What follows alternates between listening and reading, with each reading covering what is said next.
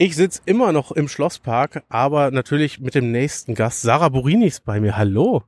Hallo, ich freue mich hier zu sein. Ich freue mich sehr, dass du Zeit hattest. Und wie du weißt, stelle ich dir jetzt gleich fünf Fragen, die alle unglaublich fies sind natürlich. ich bin gespannt. Äh, fangen wir mit der schlimmsten an. Weißt du noch, wann dein erstes Mal Erlangen war und in welcher Rolle du hier warst? Ähm, ja, ich glaube, das war Erlangen 2000. Ähm, es müsste 2000 oder 2002 sein. Lass mich nicht lügen. So.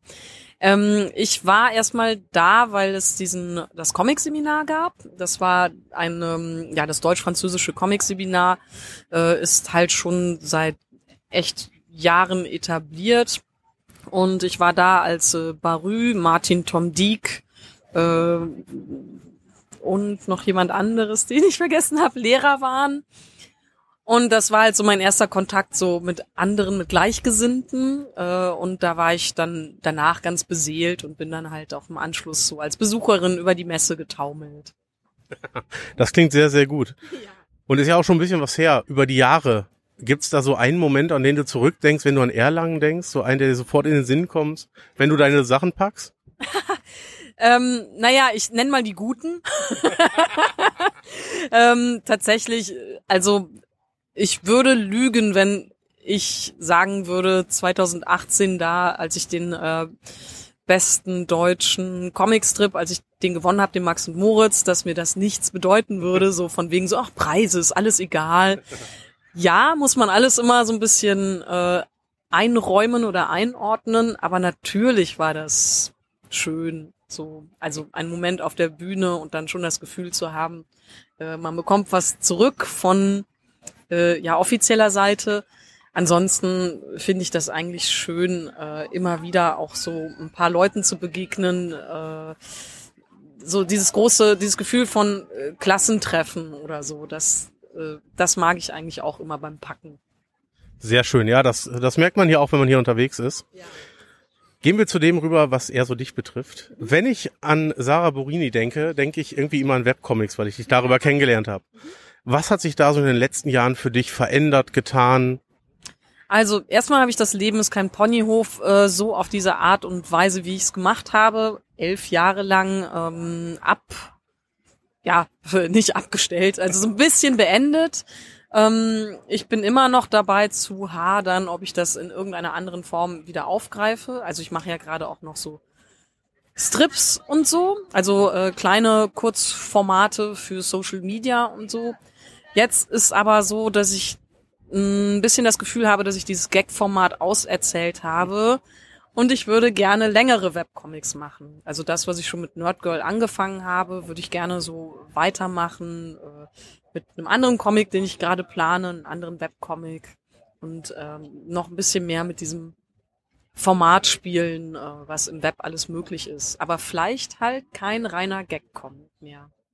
Ich bin sehr gespannt, das würde mich sehr freuen. Ähm, weil ja, da, da kriegt man viel von dir und dann was Alternatives zu bekommen, ist, glaube ich, sehr, sehr cool. Du hast gerade eben Nerdgirl angesprochen. Ich habe mir eben Heft 1 und 2 mitgenommen. Ich habe noch gar nicht reingeguckt. Was erwartet, was erwartet mich? Naja, jede Menge ähm, absurde Action. Also es ist natürlich, wie man eigentlich schon so erahnen kann, eine Superheldenparodie. Das gibt's ja auch eigentlich sehr, sehr, sehr oft. Aber ähm, diesmal ist es halt eben durch meine bescheuerte Brille, ähm, durch äh, meine Tagträumerei Brille gesehen. Ähm, auch ein bisschen was zu Köln. Also Köln ist halt schon so der Lokalkolorit. Man kriegt so ein paar Schauplätze zu sehen. Ähm, aber man muss jetzt auch keine Kölner in sein, um äh, ja diesen Comic lesen zu können. Es ist auf jeden Fall humoristisch, aber ich sag mal so, die Figur selbst nimmt sich ernst. Das klingt sehr gut. Ich werde berichten, ja. wenn ich beides durchgelesen habe. Ja, ja bin ich gespannt tatsächlich, ob, äh, was, mit was du das vergleichen würdest vielleicht oder so. Äh, oder halt auch ohne Vergleich, was du dazu denkst. Ja, Vergleiche finde ich mal schwierig. Ich guck mal, ich guck mal. Das ist wie Game of Thrones. Ah, ah ja, ja, ja, ja. Also, null. Das war ein Schwert Du bist jetzt auch ins Podcast-Game eingestiegen mit Genau. Wir versus Comics. Erzähl doch mal unseren Hörern, wir haben ja jetzt Podcast-Hörer, was erwartet sie, warum sollten sie rein? Ich habe es ja alle Folgen gehört. Oh weia, oh weia.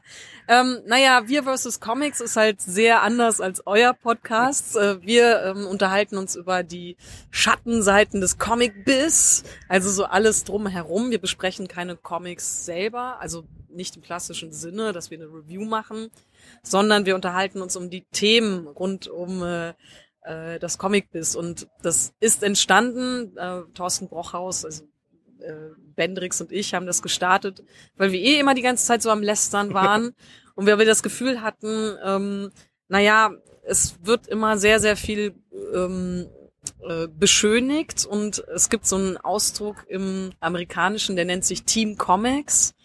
Und Team Comics besagt so, wir finden alles toll, was rund um Comics und im Comic-Business passiert, weil wir sind so ein kleines Medium, deswegen müssen wir alle zusammenhalten.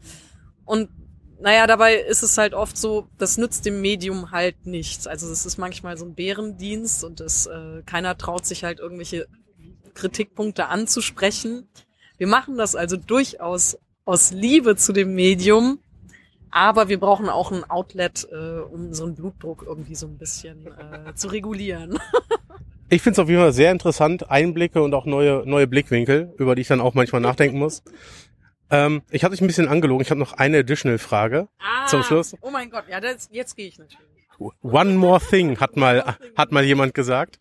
Ähm, nehmen wir mal an, die Zuhörer kennen dich gar nicht. Und ich habe gesehen, du hast eine diverse Auswahl an Comics. Oh weia. Was würdest du den Leuten in die Hand drücken, wenn sie sagen, ich kenne dich nicht, was sollte ich von dir lesen? Boah, ey, also äh, schwierige Frage, weil ich selber sehe mich nicht so als klar einzuordnen. Ich arbeite gerade halt so nach dem, worauf ich Bock habe, Prinzip. Ich würde immer die Person selber fragen, auf was sie eher steht. Also mag sie humoristische Sachen, dann nehme ich, gebe ich ihr halt den äh, Ponyhof.